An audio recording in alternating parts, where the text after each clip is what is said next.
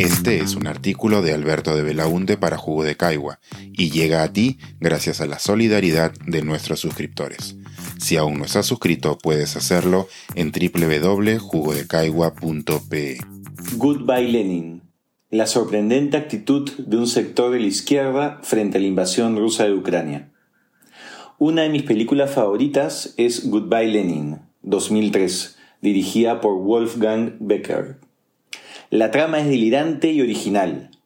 La madre del personaje principal es una fanática militante comunista en la República Democrática Alemana, Alemania del Este, que entra en coma pocas semanas antes de la caída del muro de Berlín. Cuando despierta ocho meses después, la utopía comunista es cosa del pasado.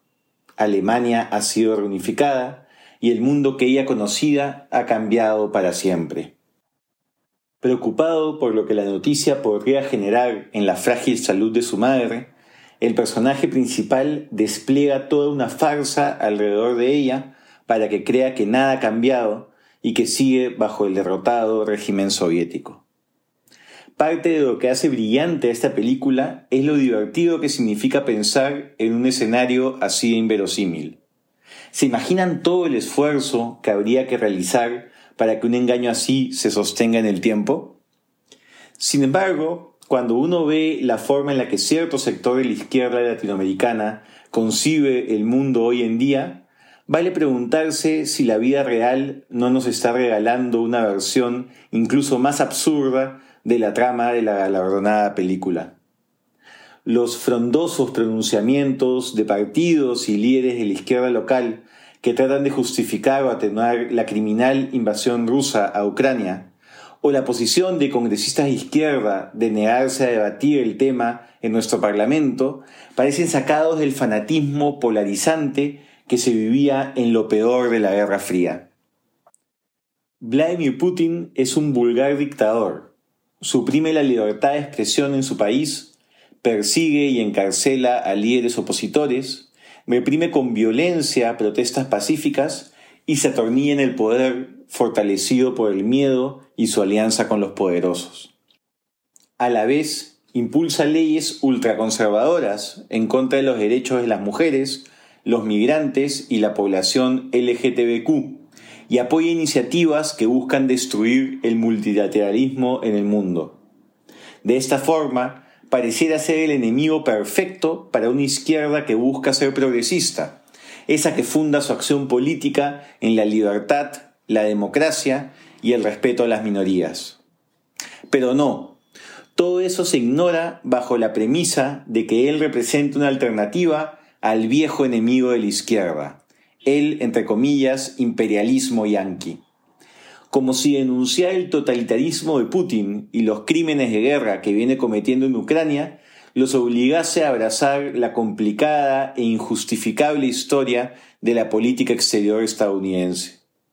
Es una lógica anacrónica que responde a lo peor del mundo bipolar que acabó hace décadas con el fin de la Unión Soviética, pues incluso en ese entonces había quienes propugnaban el no alineamiento de los países del tercer mundo. ¿En qué mente simplista puede entenderse que denunciar un imperialismo significa apoyar a otro? Y hay que ver las justificaciones teóricas que se lanzan para ello.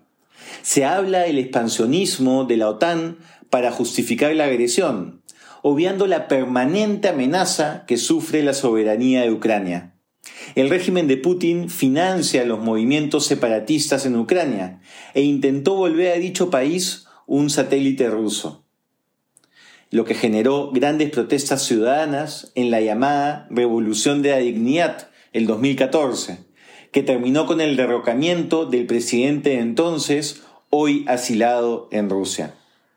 Ucrania no es libre de evaluar acciones para proteger su soberanía, como unirse a la OTAN, pero Rusia sí es libre de obviar toda regulación internacional para invadir y destruir a un país vecino? Esta izquierda despistada se compra completa la mentira rusa del esfuerzo por, entre comillas, desnazificar una Ucrania supuestamente gobernada por la ultraderecha.